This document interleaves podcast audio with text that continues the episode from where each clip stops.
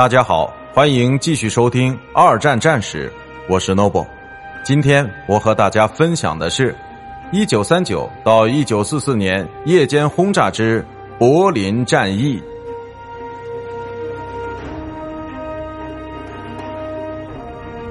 1943到1944年的冬天，哈里斯发起了他所谓的柏林战役，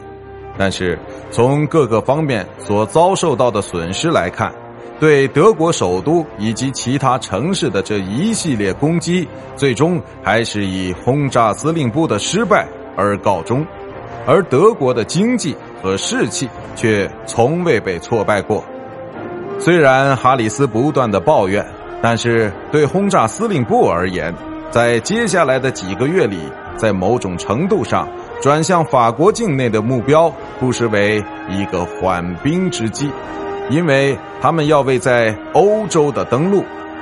做好准备。